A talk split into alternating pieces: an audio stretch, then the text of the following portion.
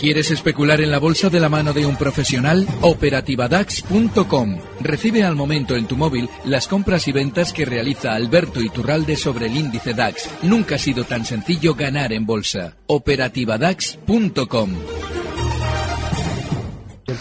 Alberto Iturralde, díasdebolsa.com, ¿qué tal? Muy buenas tardes. Muy buenas tardes, fenomenal. Mar Rives, Black Bear, ¿qué tal? Muy buenas tardes, Marc. Muy buenas tardes, Fernando. Bueno, vamos a ver, todo bien, todo sigue, continúa el rally. Eh, ¿Qué hacemos con el IBEX 35, Alberto? Sigue ahí peor que el resto. Sí, y seguramente así va a ser durante más tiempo. Llevamos mucho tiempo siendo peor que el resto. Lo que está sucediendo es un poco lo que hemos comentado durante estos últimos año y medio. Y es que el sector, uno de los sectores que pesaba y mucho en, en el IBEX 35, tenía que dar malas noticias y antes iba a caer. Bueno, se produjo la primera premisa, es decir, va a caer y ahora durante estos meses nos tiene que ir dando malas noticias. Estos días observaba con cierto, cierta diversión como el que hace cosa de año y medio nos decía que Bankia igual se fusionaba con el BBV, ahora es vilipendiado en la mayoría de los medios que por aquel entonces le daban mucho bombo. Es decir, que ahora el señor Goyi Zarri no es nadie. Bueno, pues es normal que una vez que ya tienen hecha la caída los bancos, se produzcan noticias negativas, pero ese peso de esas caídas es, es, enorme en el IBEX. Con lo cual, lo normal es que ahora todavía pueda tener algo más de rebote, pero el especular en un índice que no tiene desplazamiento desde hace meses es absurdo. No hay que estar en el IBEX ni largo ni corto, lo llevo diciendo también meses y ya lo tienen aquí. Ni largo ni corto en el IBEX 35, según Alberto Iturralde. Hay que empezar a, a pensar en cortos en el mercado de bonos, Marc. Hombre, yo creo que no, porque el entorno, fíjate que es de bajada de tipos de interés, otra vez. Entonces esto evidentemente, aunque bueno, pues se favorece claramente a la, a la recuperación de los precios, sobre todo en Estados Unidos. Aquí en Europa tendríamos que ver, pero ya hemos visto el festín del boom desde hace muchos años, el boom es el bono alemán, y, y, probablemente siga así. Yo creo que no es el momento para los cortos de los bonos en este entorno, y quizás eh, tampoco es para, para las bolsas. Estamos en un entorno de publicación de resultados y no cabe duda de, de, lo que publiquen las empresas, sobre todo en Estados Unidos, pues veamos más o menos en Wall Street, porque uh -huh. el desafío de las bolsas americanas en máximos históricos a punto de romper una resistencia que ha durado un año y medio, pues nos puede dar paso a que después de un año y medio, igual que en 2015, se rompa la corrección en lateral y continúe la subida. No es descartable para nada. Veamos qué pasa en los próximos meses. Vamos a ver cuáles son las preguntas que tienen ya preparadas nuestros oyentes para, para vosotros dos. ¿Con qué empezamos? Mir, tira. Buenas tardes, Fernando. Soy Javier de Madrid. Quería preguntar a Mark Rives eh, de estos dos valores que a él le gustan, que son Motangil y Sonai, que yo estoy fuera, no he entrado todavía. Si entrara a los precios actuales, dónde estaría el stop.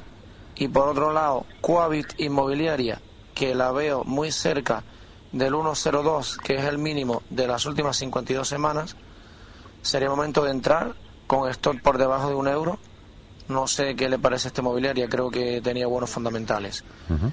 Y Unicaja, es otro valor que veo muy cerca de, de 0,77, que son los mínimos de las últimas 52 semanas. Ese sería el momento de entrada eh, todo para posiciones largas. Y una cosita, eh, sería interesante tomar como referencia de soportes los mínimos mm, de las últimas 42 semanas o eso técnicamente no tiene ningún valor. Es que de análisis técnico no sé nada. ¿eh? Por eso pregunto estas cosas. Serían esos cuatro, stop para Motangil y Sonae. Y si sería momento de aperturar siempre largos en estos valores que acabo de decir Coavit Inmobiliaria y el Banco Unicaja. Muchas gracias y muy buenas tardes. Muchísimas gracias, Javier. Venga, por partes, Marc. Sí, bueno, eh, yo creo que la, la, explicación es válida para todos los valores. En ese sentido, tiene, tenemos que pensar siempre que no podemos actuar de la misma manera. Es muy importante entender esto. Si entramos en un valor bajista como es Unicaja, Coavit, Motangil está ahí haciendo suelo eh, tras fracasar el impulso alcista, igual que Sonae y son empresas de valor baratas, no puedes poner un stop loss, porque lo más normal es que te salte, porque está bajista. Por lo tanto, cuando tú entras por valor, olvídate del stop loss. Entonces, ¿cómo gestionamos el riesgo? comprando poco, es decir, invertimos el 1 o el 2% del capital, diversificamos y hacemos de varias posiciones un lote. Si lo hacemos así, algunos saldrán mal, otros saldrán bien y lo bueno es que son empresas buenas, baratas y eso nos, nos justifica la entrada, pero hay que tener un poquito de paciencia. Meter un stop en estos valores es un error. Y de todos los compraría sin, sin dudarlo, siguiendo este esquema de valor, exceptuando Unicaja, que es el más débil de los bancos, y por lo tanto, en un sector débil, el más débil, no hay que tocarlo nunca, ni por momento, ni por valor. Por lo tanto, sí, largo en los tres, sin stop, con poca posición y mucha paciencia, y no en Unicaja. Siguiente. Hola, buenas tardes. Quisiera preguntar a Alberto por Grifolsa. La tengo ahora mismo en beneficios y quisiera saber cuál es la próxima resistencia importante y si me recomienda mantenerla o deshacer la posición. No, no he oído el valor. Yo creo que es Grifols. Ah, Grifolsa, sí, la había entendido yo. Vale, vale, vale. Em, Bueno, los que ha dicho, a ver, ponlo otra vez, por favor, Mir. A ver si Hola, nos- buenas tardes. Quisiera preguntar a Alberto por Grifolsa. La tengo Vale. ahora mismo en beneficios. Pues dice Grifols. no, lo que, lo que en cierto modo ella está describiendo es el Grifols SA. Ah, Por- vale, las A, las A, las A, las clase A, debe ser, ¿no? ¿No? Claro, sí, las, las, las, las clase A. Bueno, en principio, Bueno. Grifols sin más, vale. Eh, y lo más lógico es que Grifols, esa posición que ya tiene, seguramente está en beneficios, eh, tenga. Bueno, a ver, es que hay un problema con Grifols. Tiene una resistencia inmensa donde.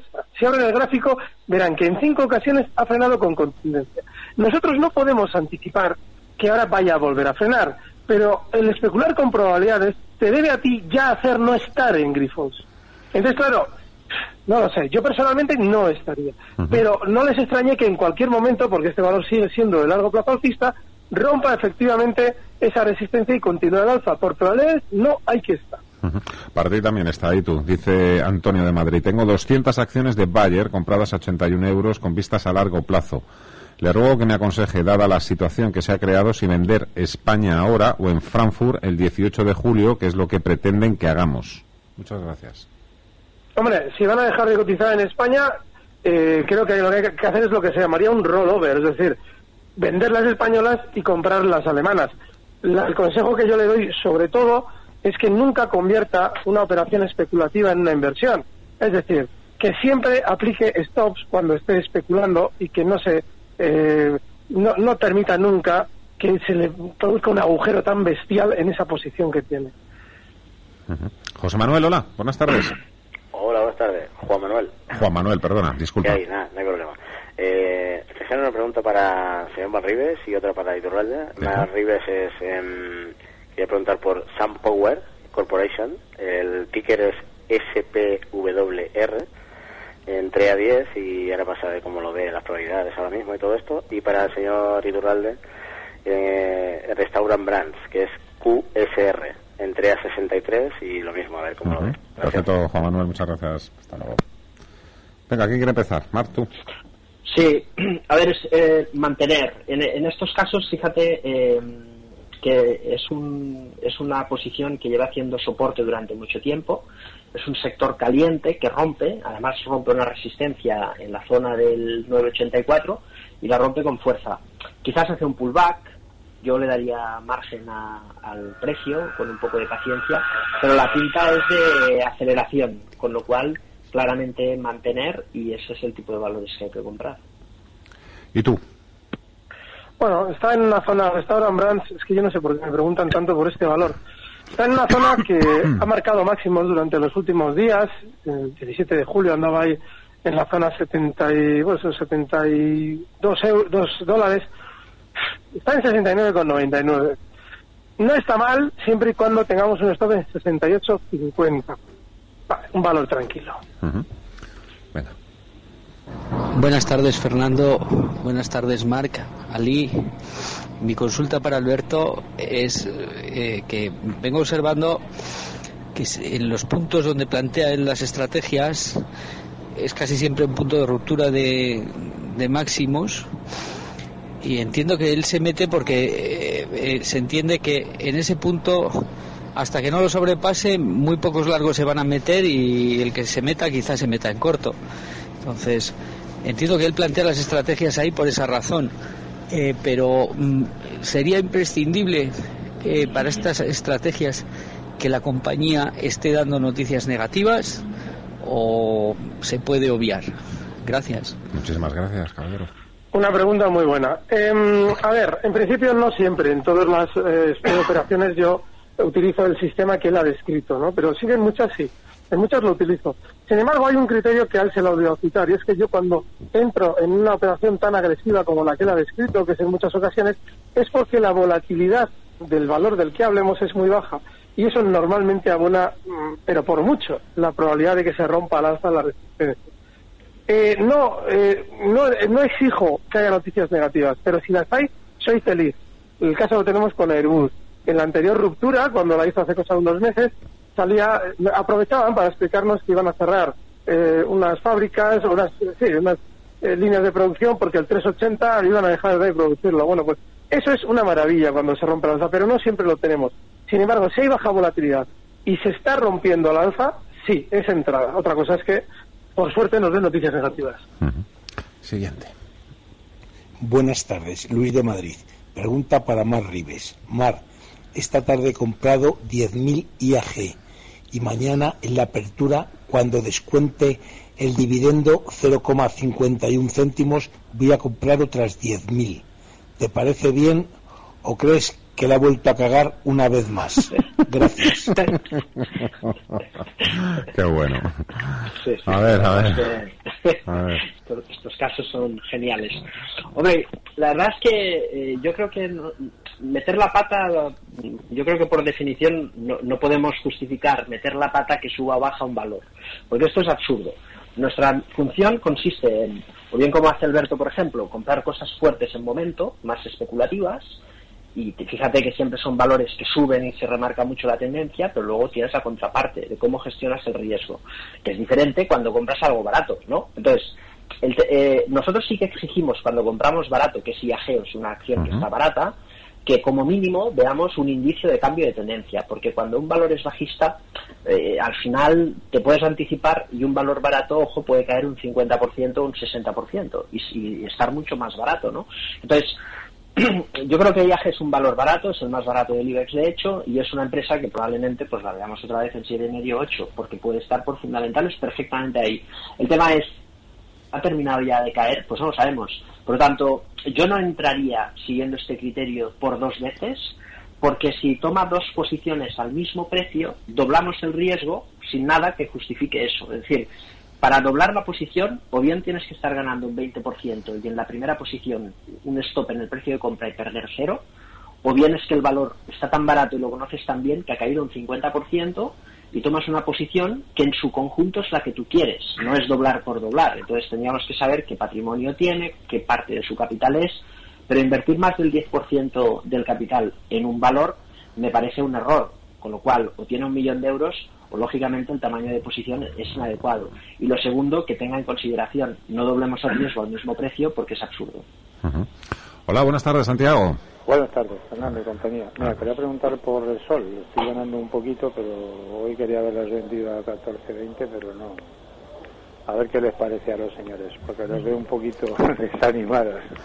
Y más para entrar, a ver, venga. Venga, pues perfecto. Gracias. Te- telefónica te la voy a dejar a ti, Albert. Uy, telefónica. No, es que estaba pensando un poco, eh, claro, siempre hablamos del IBEX 35, los bancos, los puñeteros bancos. No, bueno, es que también este año están fallando dos blue chips que son muy gordos, que son Repsol y Telefónica. Repsol.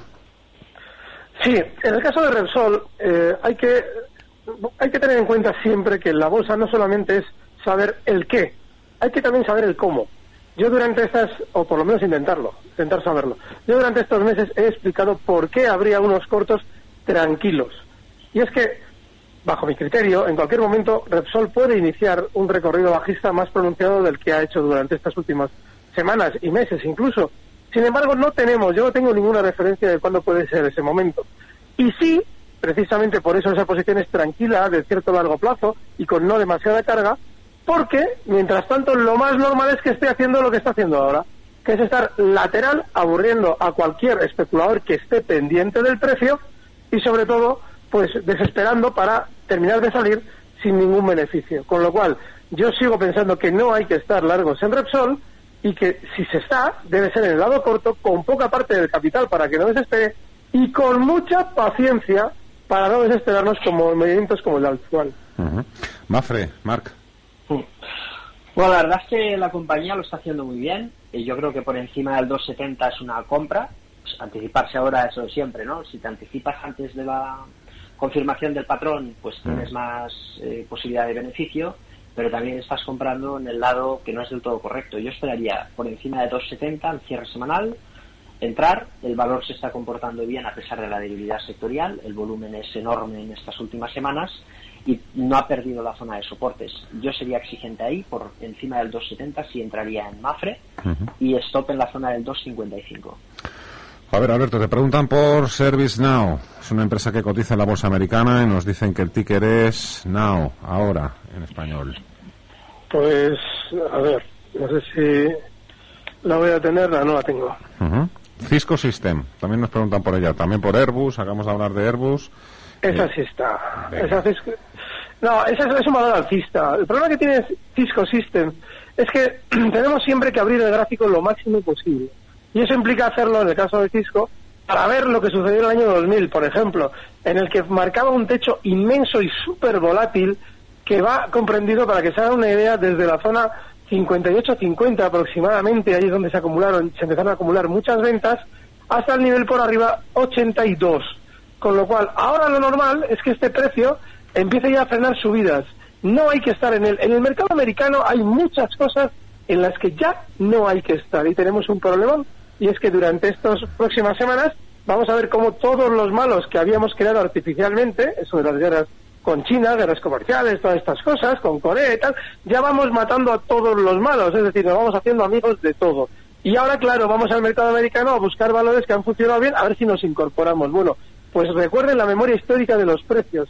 En esa zona en la que cotiza ya Cisco está hablando de una resistencia fortísima, no hay que estar. Creo que, que Luis, eh, uno de los últimos grandes inversores en IAG, quiere también añadir algo a su último WhatsApp. Eh, sí, soy Luis otra vez. Acabo de llamar. Eh, dice Marc que doblo la posición. Si mañana descuenta 50 céntimos, estoy comprando 10.000 acciones a 4,80. Y las que he comprado esta tarde han sido a 5,29.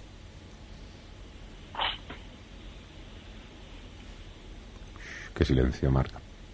Bueno, Es, es que es lo mismo. claro, O sea, si es que los es- dos, no sé. es, lo mismo menos el 15% que hay que pagar religiosamente.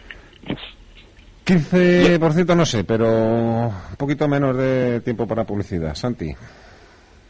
Certificados.com ha creado uno de los mayores servicios de firma electrónica de contratos con validez legal, Full Signature. Envía por email, SMS o mediante procesos automatizados tus contratos y en cuestión de minutos estarán firmados por tus clientes. Descubre los smart contracts o contratos inteligentes. Automatizamos todo el ciclo de contratación, facturación, cobro, incluso recobro en los casos de impago. Ahorrarás miles de horas en tus procesos de venta y contratación. Full Signature es un servicio de avisoscertificados.com, tu tercero de confianza europeo. Tranquilidad es el sonido del mar. Tranquilidad es invertir al tiempo que ahorras, diversificas y proteges tu inversión. Tranquilidad es invertir en oro con Degusa. Infórmate en el 9119 82900. Degusa Oro es tranquilidad. ¿Estás harto de bajas rentabilidades? ¿No quieres seguir pagando altas comisiones? Traspasa tus fondos de inversión a Finicens y podrás obtener una mayor rentabilidad. Más información en el 910-483-004 y en finicens.com. Finicens, especialistas en inversión pasiva.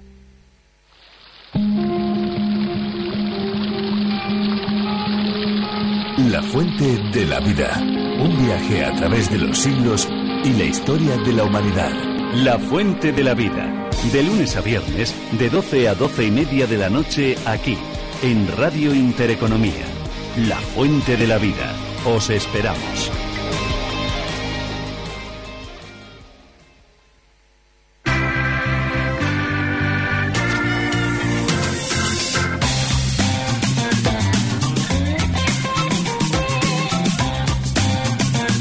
Consultorio Bolsa con Alberto Iturralde, Mar Rivers, 91 533 18 51 91 533 1851, teléfono WhatsApp 609 22 4716 y Javier al otro lado del teléfono. Hola Javi. Buenas tardes, don Fernando. Buenas tardes, adelante. Pues mira, me he puesto, quería preguntar a Rivers, me he puesto corto en el Dow y en el IBEX a raíz de eso que habéis comentado. Además, qué casualidad, yo vi la película de Stanley Kubrick, eh, Teléfono Rojo, volamos hacia Moscú. Qué buena. Qué casualidad, sí, sí. Espero, espero que no que no pase nada, ¿eh? ojalá que no, ¿eh? ojalá que no. Pero bueno, pues acaso me he puesto y quería preguntar a Mar Rivers, bueno, ¿qué, ¿qué ocurre con las inmobiliarias? ¿Están otra vez en mínimos otra vez? Coavit, Metrobacesa, eh, Neynor, otra vez, una cosa que no, no entiendo muy bien, están muy baratas y es verdad que este año van a entregar menos viviendas y año que me van a entregar más, pero me sorprende, me sorprende que no entren nada de dinero en las inmobiliarias eh, de cara, pues, no sé, para los próximos meses y sobre todo para el año que viene, ¿no? Porque yo creo que están muy baratas. Que os quería preguntar de eso al señor Mar Rivers y estoy lo que, bueno, me he puesto el corto en el, en el Dow, estoy en 26.680. A ver, en fin, es que ojalá, ojalá, ojalá no suceda nada, ¿eh? Bueno, no sé, ¿eh? Pero qué casualidad. Tú verás. La película de, de Peter Sellers, Teléfono Rojo, volamos hacia Moscú. Buenísima, sí, señor. Javier, Bueno, muchísimas pues, gracias. muchas gracias, Fernando. Hasta luego. Marc. La has visto, ¿no? La peli. Si no, es un clásico de Eh, Kubrick. No, ¿No? no. No, no. ¿Te gusta la comedia? Esto Pues según, clásico, hombre. se- según qué De- tipo de comedia. De verdad, hombre. Sí, sí, sí, la, la miraré, la miraré. Bueno. Sí. ¿Qué te parece la consulta de Eh, Javier? Eh, bien, preguntaba sobre el IBEX, el Dow Jones, y luego la tercera pregunta era... Es un poco sector inmobiliario, un poco porque Ah, no está entrando sí, sí, dinero, ¿qué es lo que pasa ahí? Mm. Bueno, inmobiliario no, promotor. Eh, las inmobiliarias van bien, eh, colonial y demás. Eh, el sector promotor tiene un problema que a la vez es una virtud. ¿Cuál es? Que hay tantas peticiones de viviendas que luego, como sabemos, la burocracia es muy lenta y por lo tanto hay una estrangulación en la concesión de permisos. Por lo tanto, las empresas que tienen todo para construir no pueden. Y eso implica costes, una carga de costes que evidentemente cuesta digerir porque tú tienes que certificar la venta de, lo- de las viviendas a medida que avanza. Y no pueden avanzar porque, pues porque no hay las licencias. Entonces, ¿es bueno que haya un exceso de demanda? Buenísimo. Eh, ¿Es un problema? Sí. Neynor ya dijo que no había hecho una correcta previsión y era un problema en la cuenta de resultados porque los costes pues de la gente que trabaja en el sector suben, como pasó en la burbuja. Hay más demanda pues de, operadores, de, material, ¿no? Y eso sube. Claro, si tú no puedes cobrar porque no puedes avanzar, es un problema. Es un problema a corto plazo, por eso están en mínimos, pero eso ratifica la visión porque creemos, nosotros hemos analizado a fondo, que bueno, es un problema en el medio corto plazo, pero no va a afectar la entrega de viviendas. eh, entendemos que Metrobacesa y Cuavit, una es la más sólida, Cuavit quizás la que tiene más expectativa de rentabilidad y nuestra apuesta sigue siendo igual. El problema es que el precio ahora, bueno, no el problema, la ventaja es que el precio ahora es todavía más competitivo para el que está fuera.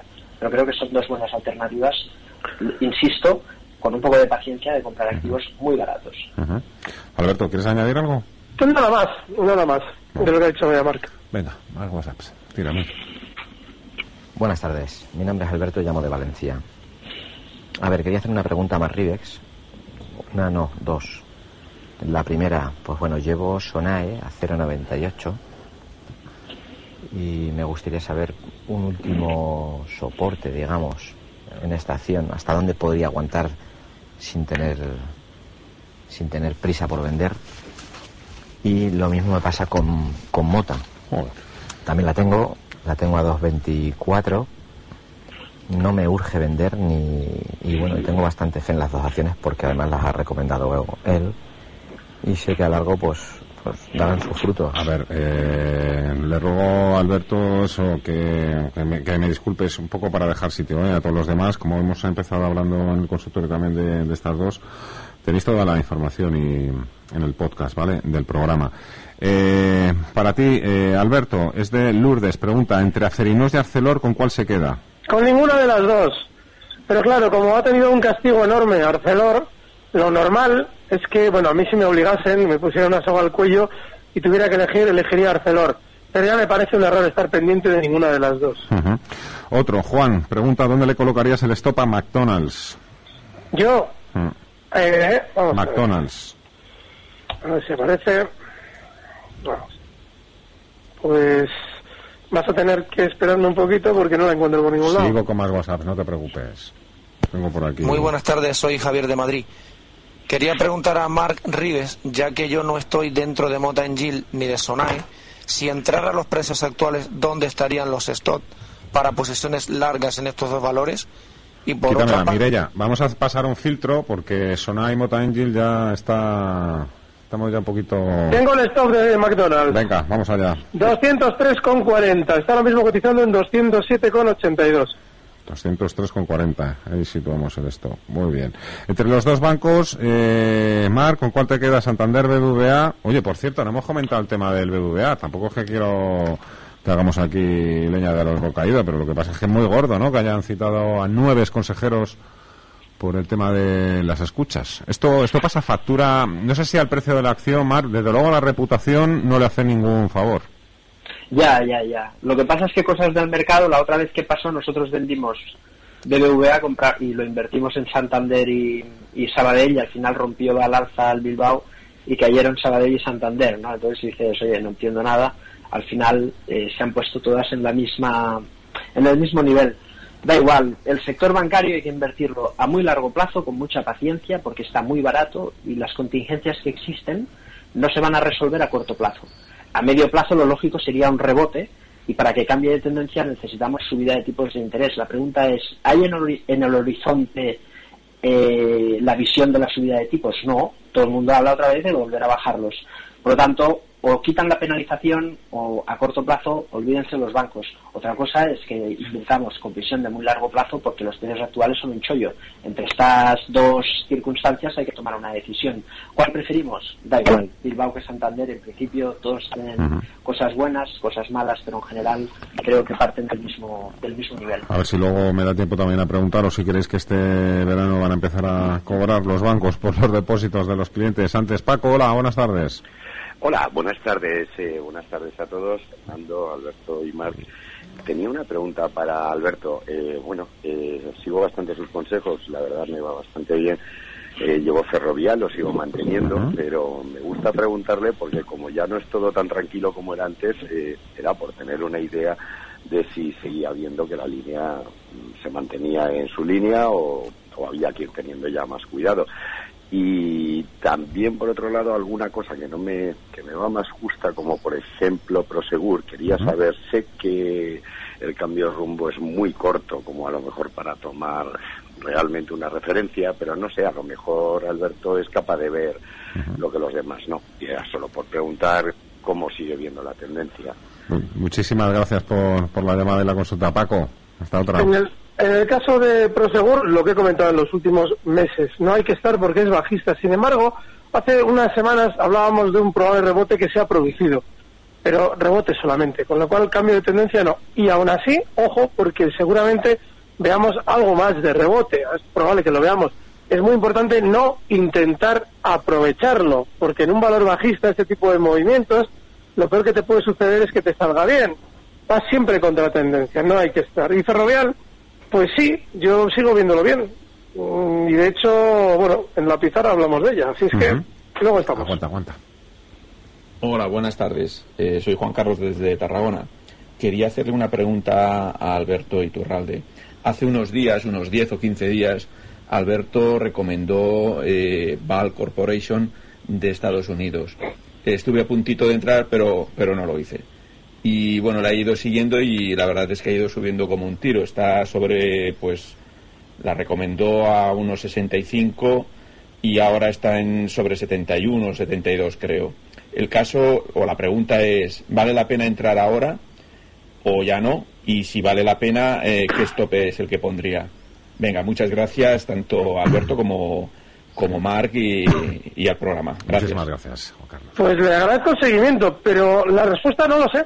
No sé si está usted a tiempo, porque cuando eh, yo planteé esa estrategia, y además fui muy insistente con ella, es porque se estaba produciendo una ruptura del tipo a la que hemos hecho antes referencia. Esas rupturas que son especialmente poco volátiles y que implican una continuidad alcista normalmente muy fuerte. ¿Qué pasa? Que ya esa continuidad, al haberse producido, no me deja referencias eh, para poder colocar eh, puntos de stops claros y objetivos alcistas que a usted le puedan servir como una entrada ahora como está el valor. Con lo cual, desgraciadamente no les sé contestar. Buenas tardes, señor Rives. ¿Dónde pondría el stop? ¿En Colonial? Iberdrola? Que estoy en ganancias. Gracias. Muchísimas gracias, señorita.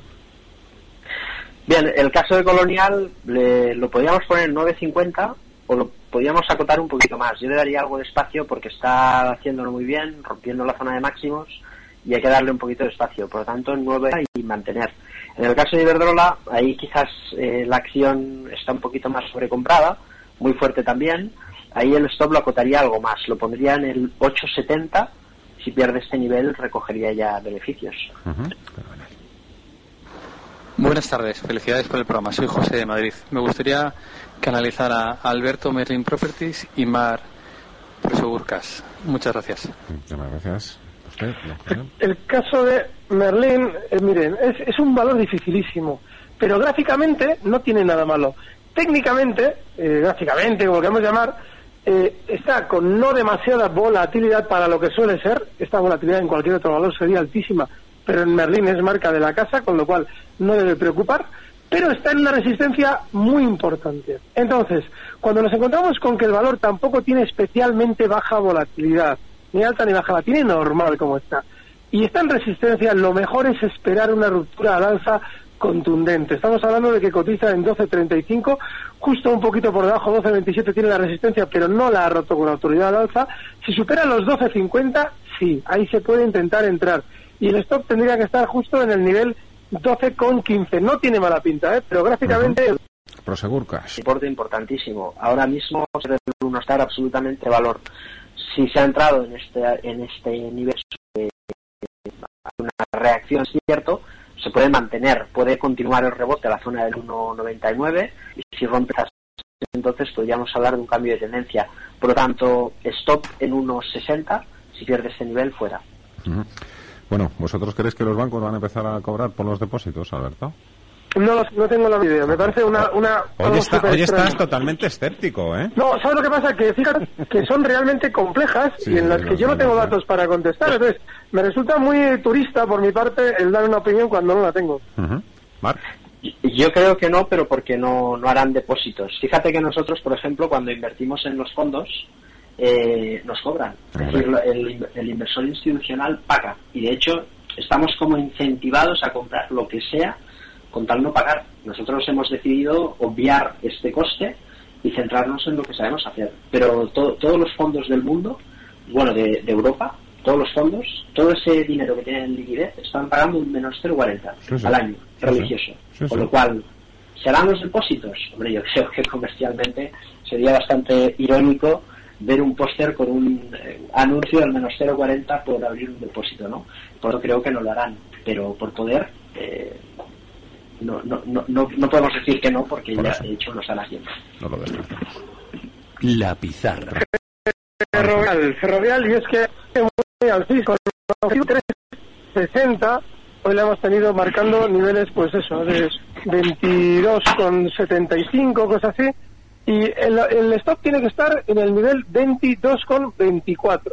Hoy cierra 22,75, objetivo alcista 23,60. Venga, perfecto. Marc. Pues hoy volvemos a hablar de Talgo. La verdad es que está en mínimos, el mínimo que marcó cuando MCH salió del accionariado y creo que es un precio súper atractivo ahora como para desdeñarlo. En 5.45 es una posición que nos puede dar muchas alegrías porque todo el proyecto que tiene encima de la, de la mesa como es consalido es muy bueno y creo que puede ser perfectamente la inversión número uno de la cartera de cualquier inversor. Venga, eh, nada, tengo un minuto y medio, pues nada, venga, voy por este WhatsApp, por ejemplo. Alberto, buenas tardes. Ence, dentro, dice este oyente, a 365. ¿Tira o no tira para arriba? Porque son dos pasitos para adelante y uno para atrás. Acerinox, con pérdidas. ¿Qué me dicen de esta? Bueno, el caso de ENCE lo hemos explicado cien mil veces. Es un valor ya bajista, muy rápido, además a la hora de mirarse a la baja y la prueba la han tenido hoy. No es que dé dos pasitos para atrás, no, no, es que ni te enteras de cuando se gira la baja como ha pasado hoy y como ayer con aquello de la manifestación era una maravilla de precio, ya tienen el resultado, que es un giro a la baja brutal con una, una enganchada, además, seguramente en la apertura de ayer enorme de inversores, de 4.19 que marcaba justo casi hoy en la apertura, hasta marcar unos mínimos en 3.81. Eso no tiene ni pies ni cabeza.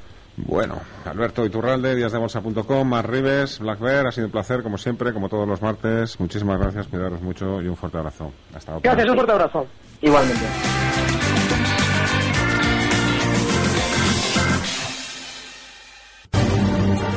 Recibe al momento las operaciones de Alberto Iturralde vía SMS en tu móvil. Operativa DAX.com.